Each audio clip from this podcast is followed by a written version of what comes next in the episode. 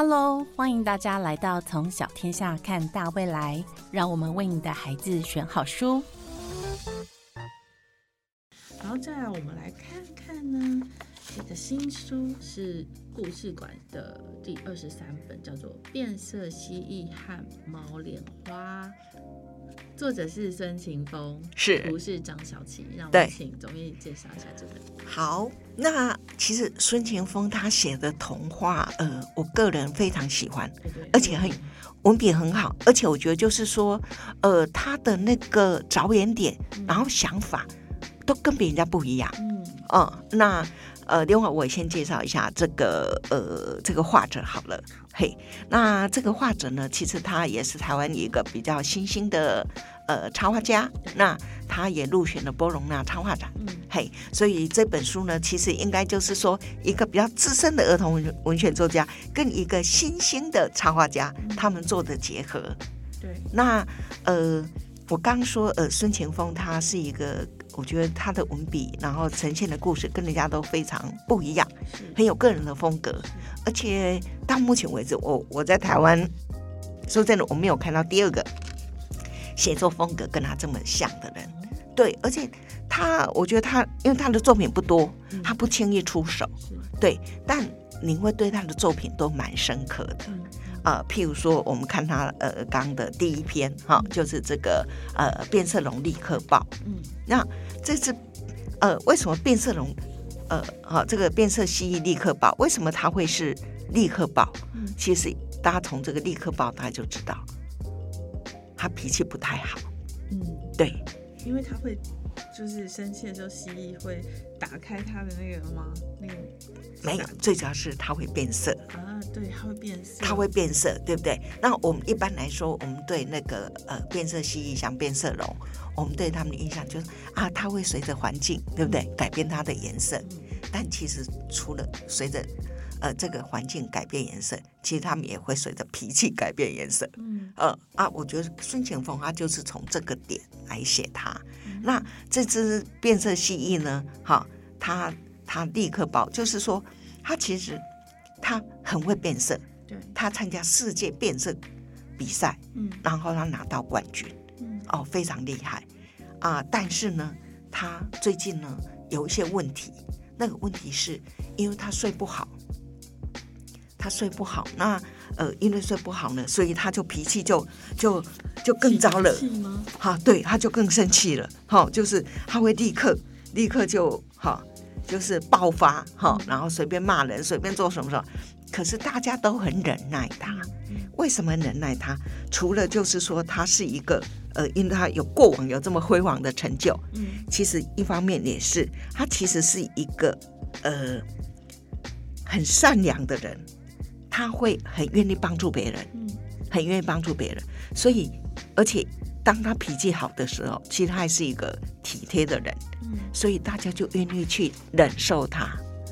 嗯，但是在这个呃蜥蜴村里面呢，来了一个新移民，好，这是一个女蜥蜴，她叫做亮眼睛，哈、眼睛很明亮哈、她会治病哈、然后她也很善于倾听。嗯那有一天，他发现这个呃，这个呃呃立刻报哈，这个立刻报呢，呃，他其实被蚊子叮了，可是他没有立刻去处理，然后慢慢就有些发炎了。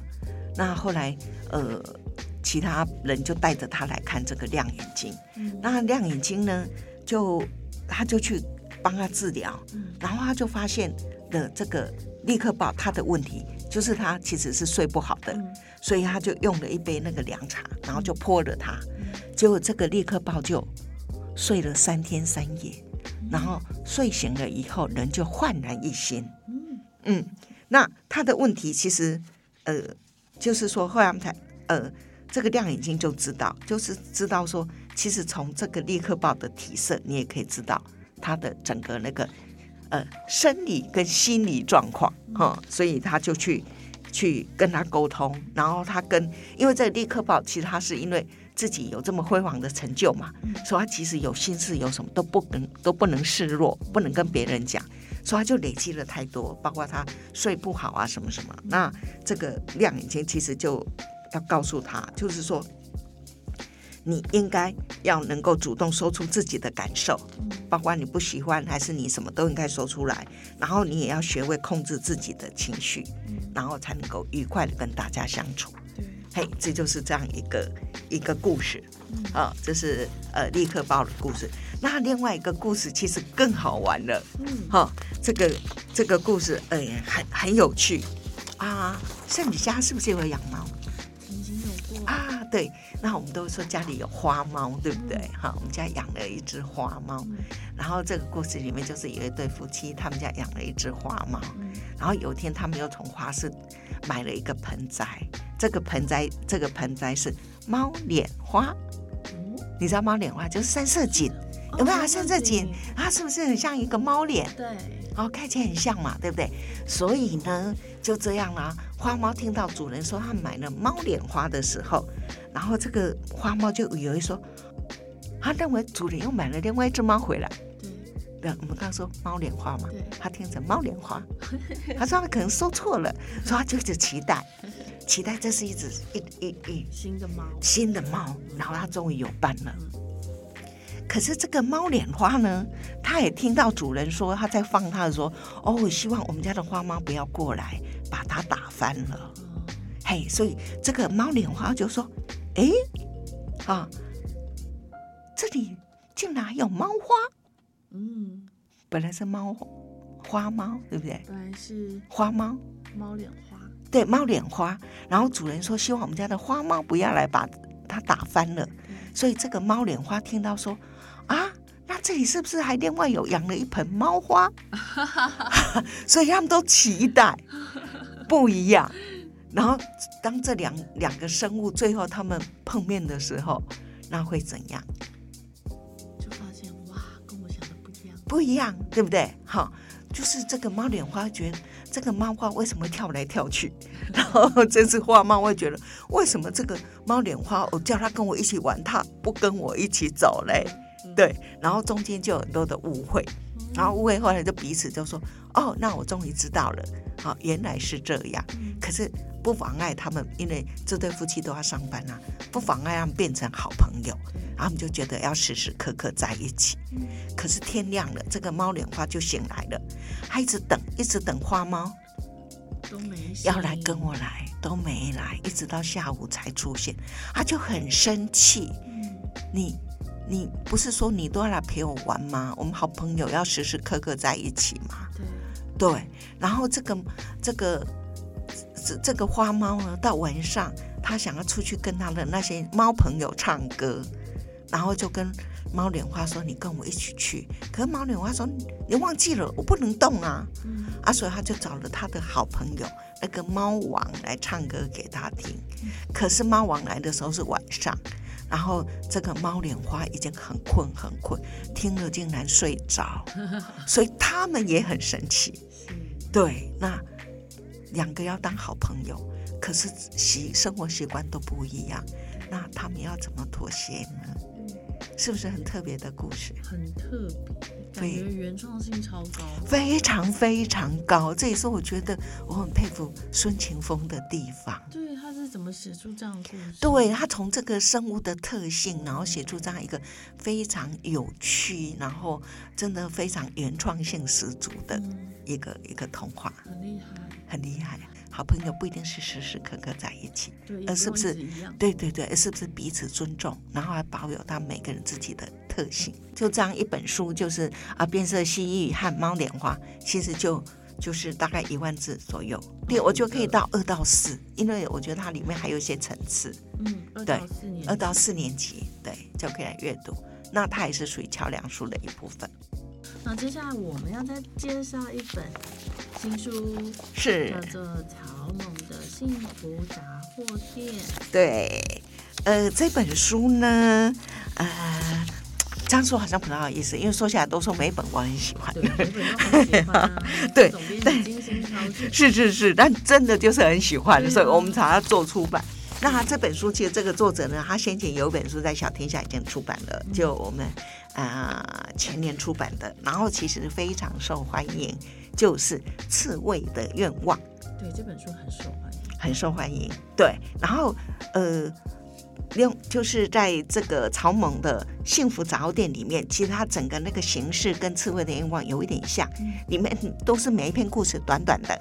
好，那你可以一口气把它读完，也可以一小一一小节一小节慢慢的体会。我觉得这样的话，可能啊，你阅读起来那个感觉感受可能会更深刻。因为譬如说这本的那个草蜢的幸福杂货店啊，他就讲说草蜢开了一家杂货店，而且这家杂货店呢什么都卖，好，然后呃唯一不卖的是太阳、星星和月亮，好，那呃这个他这家杂货店非常受欢迎哈，常常一大早动物就在店门前哈大排长龙等着店开门，然后譬如说。刺猬，哎，圣你觉得如果刺猬他会想买什么？难道是买衣服吗？他就想买新的刺，因为刺猬用旧嘛，对不对？然后河马呢就想找一张椅子，熊想买两个蛋糕，哦，因为要结账才够吃，而且有一个要加很多鲜奶油，一个要加很多蜂蜜。然后呢，青蛙呢就想买扩音器，这样它的蛙鸣在沙漠沙在沙漠中也听得到。瓜牛呢就想找一扇窗，这样它就可以从窗户看到谁来的，很有，对不对？很有道理，对不对？要不然它不知道谁来了。好，然后呢，甲虫呢就想买黑色的颜料，好，所以就各种动物都想来买这些东西呢，草蜢都卖。好啊，有时候那你想这么多不同的动物啊，怎么付钱？怎么付钱？是不是以物易物呢？呃，对呀，因所以有些动物都问他，因为他们自己也不知道该怎么付钱。然后曹萌呢，他很率性的说：“我只管卖东西，不管付账。”嗯，这不是一个好的生意人。对，但也是因为这样啊，很多动物就会跟他分享，对不对？分享他的心事，分享他为什么会想买这个东西。好，譬如说。有一天乌龟，好，然后乌龟就一大早就站在曹猛的店门店门前，哈，然后那个曹猛就说：“哎，乌龟你好。”然后呢，乌龟就曹猛你好。”然后曹猛说：“你在找什么吗？有什么特别的东西吗？”然后乌龟说：“听起来也许很奇怪，不过我在找一张椅子。”然后曹猛说：“哦，椅子啊，我有几把几百张椅子可以卖给你啊，你想要什么椅子？”那乌龟说：“不是我自己要做的，我要放在背上。”他说：“你会不会觉得很奇怪？”他说：“不会呀。”草蜢说：“不会呀，因为对他来说，天下没什么奇怪的事。”那乌龟说：“因为我的壳里面太窄了，客人来了根本没地方坐，所以呢，如果可以在壳上面放一把椅子，那么客人就可以坐在上面啦。好，我就留在壳里面。你觉得这样怎么样？”他觉得嗯，这样很好。好，你看就是这样。那。他的卖的东西有具体的，也有抽象的哦。然后那个抽象的是什么呢？譬如说，哈，呃，有一只那个虫子，哈，然后来跟他买，嗯，啊，蚜虫。然后他买什么？他就扭扭捏捏很久很久，才跟跟长猛说：“我要买五尺。”为什么他要买五尺？因为他太容易。在乎别人的对看法，然后太紧张，呃，就是说放不开，是。对，所以他想要买五尺，嗯，但是也不能给他太多，对不对？太无耻，太无耻，对，就给他一点就好，所以他就有了无耻以后，果然他就开始跳舞唱歌，什么什么然后那个无耻越用越少，越用越少，然后他用完以后啊，就去躲起来了。其实很适合小朋友看，那我觉得也是因为，就像他那个刺猬的愿望也是，他刺猬愿望其实是刺猬不断在写信，因为刺猬一直觉得没有人愿意亲近他，因为他有刺，那他其实很想邀请朋友来，那可是他都很怕，又很怕被拒绝，所以他每一封信都要邀请不同的人，可是他没有寄出去，因为每次他邀请以后，他就开始想到。啊，他来了会怎么办？譬如说，可能邀邀请这个鲸鱼，啊，鲸鱼会带来很多水，然后把我的房子冲垮了。然后邀请大象，哦，不行，大象来了会站在我的椅坐，站上我的桌子，我桌子会垮了。然后哦，我想邀请谁啊？他太会吃了，他把把我准备的零食全部吃光了，嗯所以他到最后通通没有寄出去，这些信都积在他的抽屉里。好，可是有一天，他突然听见有人来敲门，是谁呢？是松鼠。松鼠说：“我可以进来拜访你吗？”他就进来了。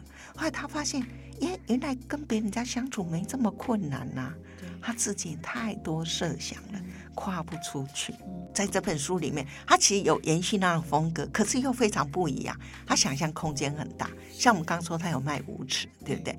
然后有一天哈，是你你来想想，如果你是浮游，嗯，浮游我们不是说朝生暮死吗？对啊，那如果浮游来跟草蜢，他要买什么？多一天，啊，你好聪明啊！对，就是多一天。对然后你知道这多一天对对这只浮游来说都重要，对啊，因为它可以跟朋友说明天见。嗯他从来没有机会跟别人家说明天见，嗯所以他会有多开心？他会觉得他多了一天，他有好多事情，好多事情可以做。嗯对，那譬如说我们在讲那个好，譬如说刺猬，嗯刺猬除了买刺，刺猬有一天又来了，他说：“我不要刺，我已经厌倦了这些刺，因为有这些刺，别人不愿意来找我，别人不愿意跟我拥抱，别人不愿意跟我跳舞，因为怕被我刺伤。”嗯好，那曹猛就说：“那你想买什么？你想换成什么？”嗯所以他就说：“那我想，呃，我想换成鳞片，嗯。可不可以？”嗯可以，可是他又说，他又想，不行，我不能换成鳞片，因为他觉得鳞片放在身上很不舒服，对不对？对，而且有了鳞片要去游泳，嗯。他不喜欢游泳，他想那换什么呢？我买羽毛，嗯。可是羽毛就要飞耶，他自己觉得他应该飞不起来。嗯然后他后来想，那买一件羽绒好不好？就对，类似那种哦毛茸茸的这个东西。然后他穿的时候，然后他照照镜子，又觉得不对不对，不行，他不要。他后来觉得好像他还是要要有刺才行，嗯还是自己的原来的最适合自己。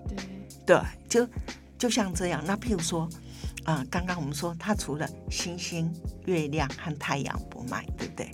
和后来有一天有人来了，嗯然后来要跟他买死亡，对，因为卖了就结束了这个人的这这这个动物的一生啊。对，说他怎么去化解它，嗯让他忘记了这件事，嗯所以那人就离开了。嗯可是他就在他不卖的东西里面加了死死亡。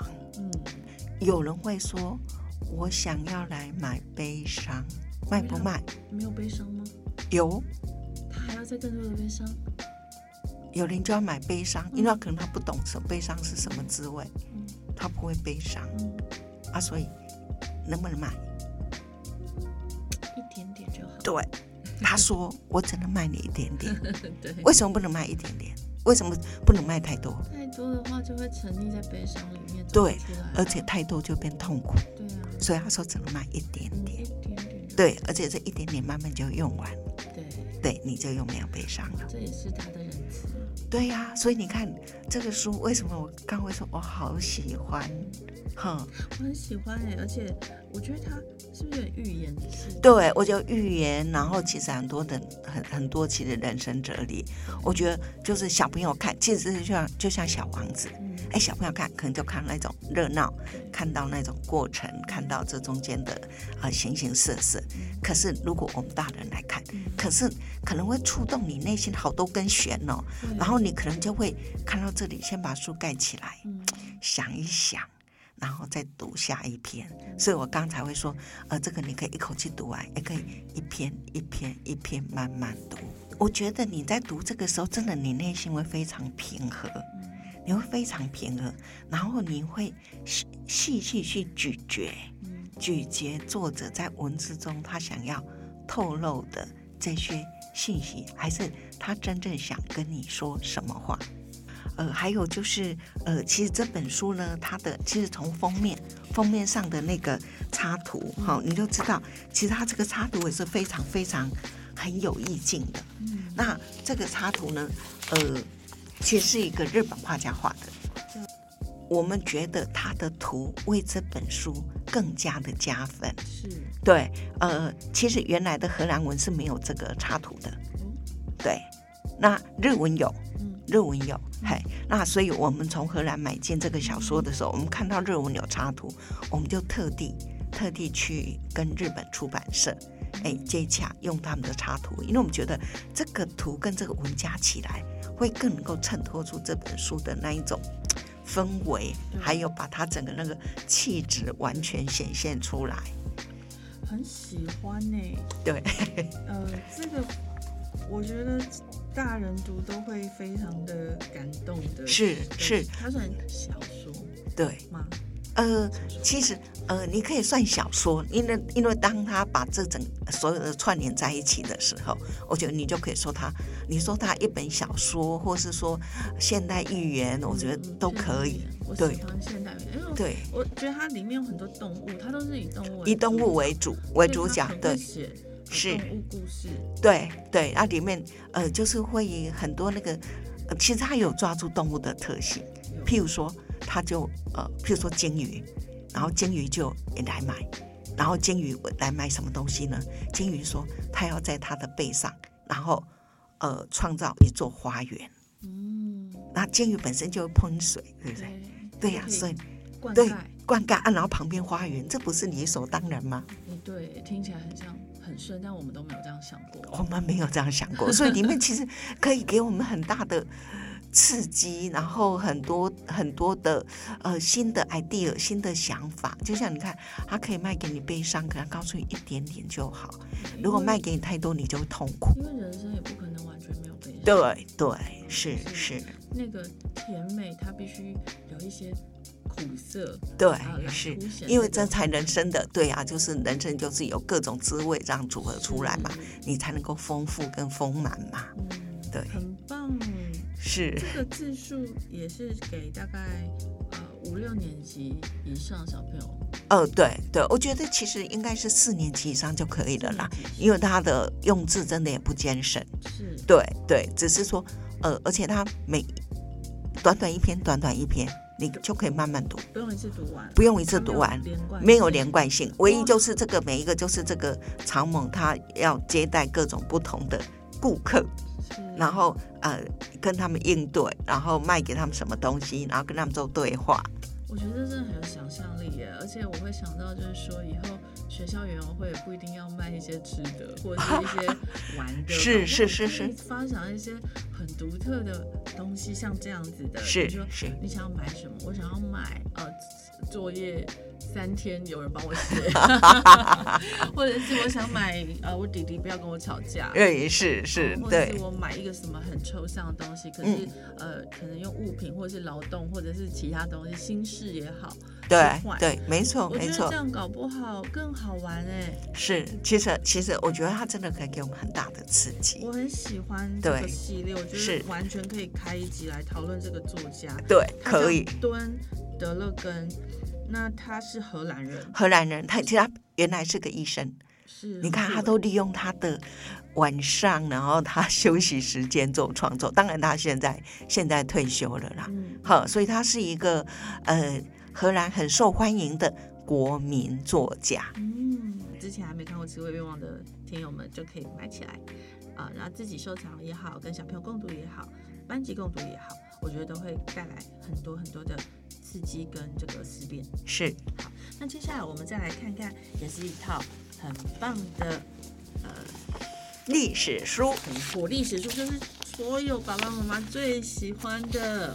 对，就是呃，我我觉得呃，应该说呃。爸爸妈妈是不是喜欢？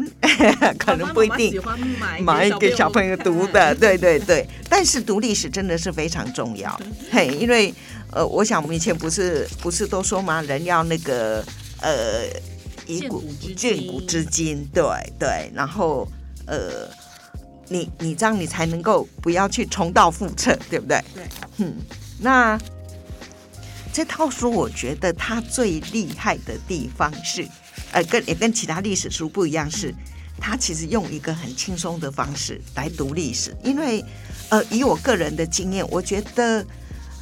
读史其实不要正襟危坐，也不要正经八百，因为这样对小朋友来说会觉得，哎呀，好像我要记一堆人，然后记一堆事件，然后记一堆，诶，这个年代表啊什么啊，那其实好像你的兴趣都被。哦，这样是的。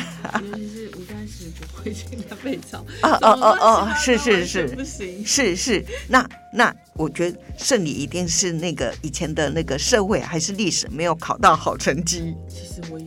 啊有啊。嗯，我真的背过就忘了。啊哦，是这样。因为就我自己来说，呃，我小时候读过，我接触史最早最早哈，就是也有可能是我小时候读物很少。就手边就只有一本那个《东周列国志》，啊，所以就一再读一再读，然后就会非常熟，很熟。然后大家都知道，那个《东周列国志》其实就是春秋战国时代，其实很纷乱的。对对。可是我对那时候的啊就非常清楚，所以后来这个对我读史就帮助很大。嘿，所以我一直好像历史都是我非常拿手的科目。对，没有没有，我就觉得就是说，因为像《东周列国志》，其实他写的就像小说，很多事件，然后很多人哈。呃，其实他还是经过改写，经过改写，所以就不会那么哎硬，然后其实就很像小说了，它就很像小说，所以你读起来其实就很好读。那也是因为这样啊，我觉得后来哎，好像我在。求学的过程里面，历史从来没有为难过我，太好了。是是是，嘿，诶，也是因为这样，我就一直想说，我要怎么去找一找一些比较有趣的事啊，然后又不一样的切点，然后就偶然的机缘下就看到这一套，哎，我觉得好有趣哦，因为你看啊，譬如说，呃，可能每每次遇到学期末，小朋友是不是都要呃？期末考，对，段考，对不对？中间段考，然后期末考，然后好像我们的分数只能给老师打，对不对？对，对啊。那收到成绩单会吓一跳。对呀，那我们可不可以替别人打分数？其实小呃，我觉得小朋友可能比较小，可是像我们大人在做绩效考核的时候，你要啊啊，对对对对，帮打分数，帮同事打分数。是是，那我觉得。这套书就是呃，少年读历史。我觉得它最有最最有趣的缺点就是，它来让小朋友打分数，而且为谁打分数？为历代皇帝。真的很好玩，因为我刚刚看到第一个就是秦始皇。对，比如说秦始皇，我们讲到秦始皇，一定就是个历史上最最坏的暴君暴君嘛。那如果你是你，你要给他打几分？如果以我以前的知识，吼，可以说是没有，就是知道他很坏，所以可能会只给他三十分。哦，你只会给他三十分，是不是？因为他实在真的很坏，对不对？对啊，很对啊。那你你给他三十分，你是根据什么打分数？他很霸道，焚书坑儒，对不对？兵马俑啊。哦，兵马俑，对他，可是兵马俑他现在可是世界级的古迹嘞。是啦，然后他又什么，就是规定很多，一定要货币一样啊，然后对，哎，可是货，可是货币这个对他来说，其实啊，度量衡其实对，在中国文明的发展上，这是贡献，这是贡献，是因为他就统一了，统一嘛，对，大家才能沟通嘛，要不然你看，呃，譬如说那个呃呃呃书同文呃文字嘛，文字统一，大家才能沟通啊，啊，不然你写你的。我写我的，对不对？然后车同轨，就是因为以前的车是有一个，就像铁轨，有没有？我我们有那个一定的距离嘛，啊，这样这个火车才能这样到处开嘛。要不然，如果我们彰化线的铁轨是这么宽，然后台中线的铁轨是多个十公分，糟糕，火车就开不过去了。对，所以其实嘿，它最坏应该就是焚书坑儒了。对，焚书坑儒啊，当然就是哎，他也哎哎。呃，就像那个孟姜女，孟姜女哭长城，啊，对她抓了很多很多人去筑长城嘛，对不对？可努力，可是筑长城到现在我们看又觉得，因为她保护了后代，你看让不不让外族的侵略，对，的人不能不能侵略南方，对，所以呃。我你看，我们刚刚要评估这个秦始皇，我们要给他打分数，我们就考量到很多。是，所以在这套书里面，第一本里面《皇帝陛下的成绩单》里面就会给历代的皇帝打分数。可是打分数要有标准，对不对？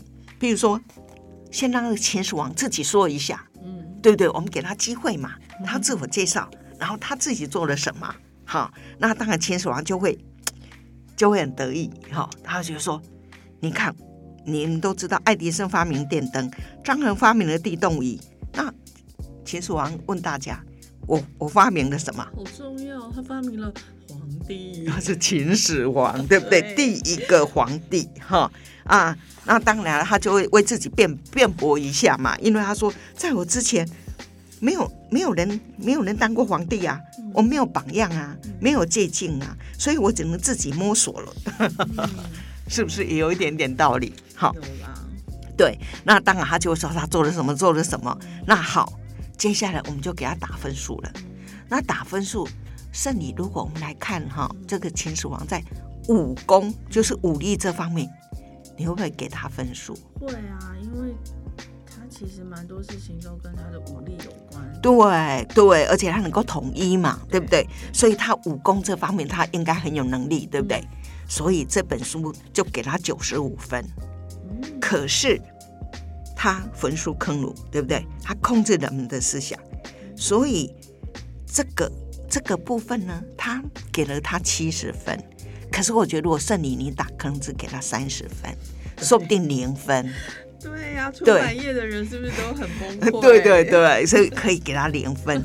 可是他的政绩呢？综合看来，他刚刚其实有蛮多建设性的。对，是，你看他修筑长城，对不对？好，然后他呃车同哦车同轨啊，书同文啊，所以这部分其实就是说，以前我们可能给秦始皇就觉得他是个暴君，可是你又发现，这随着这个时代慢慢慢慢演进，大家其实还蛮佩服他的雄才大略的。就是他为后代其实做做下了很多的根基跟基础，所以现在如果政绩方面，反正大家还蛮肯定他，所以这本书给他九十分。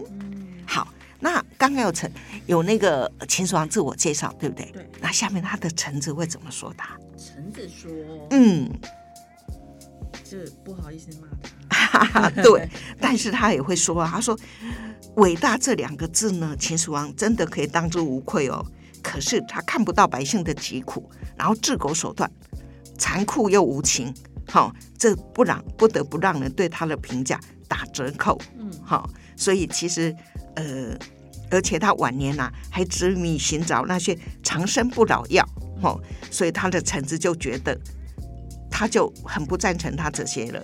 嘿，所以这个就是臣子的话。那如果现在小朋友呢？现在小朋友会怎么来看？看？秦始皇，对对不对？好，所以他现在的小朋友也有话说。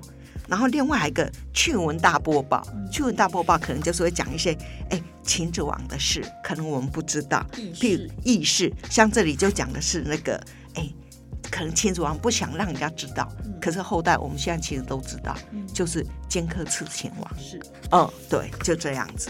好啊，那这样其实透过这样几个面相来看他，我们对秦始皇这个人，基本上你是不是觉得就立体化了？对，就蛮全面了。可是又很有趣。对，对啊，那所以呢，这里就给他的分数，秦始皇的，好，他他有他有姓名哦，他叫秦政，他的年级是秦，就是他的朝代。好，然后享年五十岁。好，然后他性别好男。学号是零一零一，好，那这里面呢，他给他的总分是八十五分，把各方面加起来，然后去除，对。那如果是圣礼给他的，我想他可能刚及格吧。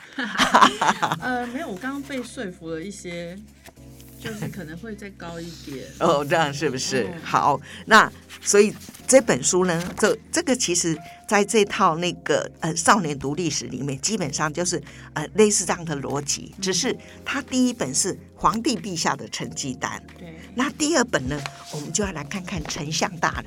是，丞相大人，你可以帮历代的丞相，然后打成绩，好，然后第第三本呢，就是大将军。嗯，我们历史上我们也认识很多大将军呐、对，譬如譬如说韩信，有没有？韩信点兵，韩信点兵，哈，对，就韩信也是个历史上的大将军。然后孙武啊，伍子胥啊，孙膑，甚至还有廉颇，嗯。哈，然后呢，还有蒙恬，哈，还有李广、卫青、霍去病，还有关羽，甚至还有我们近代的一些啊，像岳飞，我们就知道，还有近代我们哦，这里面还有女的哦，秦良玉，然后到近代还有郑成功，甚至还有。清朝的年羹尧，哎，都是骁勇善战的大将军。那除了大将军呢，其实另外还有哦，还有大才子，李白呀、李清照啊、杜甫啊，然后比如说呃陶渊明啊、苏东坡啊，好，那我们就可以哎去看看这些大才子。那大才子你又要怎么去评分？又看的又是哪几个标准？对，这个就是呃。他的体力都像都很像我们刚刚讲的那个呃秦始皇这样，嗯用这样几个标准去评。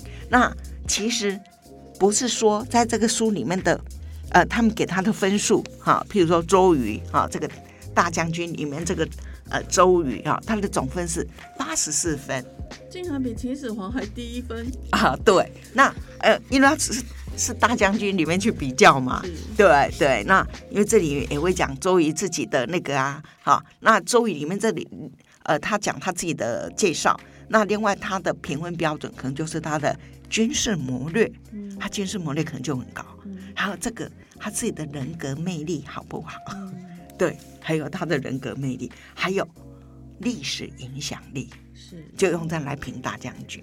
我真的觉得这一套好好看，我我刚刚看了之后就觉得说，哇，我以前都没有这样读过历史，对也没有对。这样去认识一个历史人物，对，而且用不同的角度去看他，我们不要就一件事情，然后就论他的功过。我想到的是，如果我是小学老师，我可能在班上就会让小朋友演剧，对，哎就是，对对对，没错，秦始皇，你演大臣，是是。然，后大家来介绍。对我对，介绍完之后，换同学对，同学自我我。介绍，然后另外一个橙子，对不对？对。嘿啊，然后我自我介绍啊，你们想给我几分，是，对不对？来一起来给他打分数。是，对所以书里面其实如果没有写到的，也可以补充哦。是你还可以自己去延续嘛？对对，因为毕竟书的页数有限，是不可能把历史上所有的人都勒进来。但它已经引发了小朋友的学习动机。对，学习动机，而且也我觉得就主要说，呃，也给孩子一个一个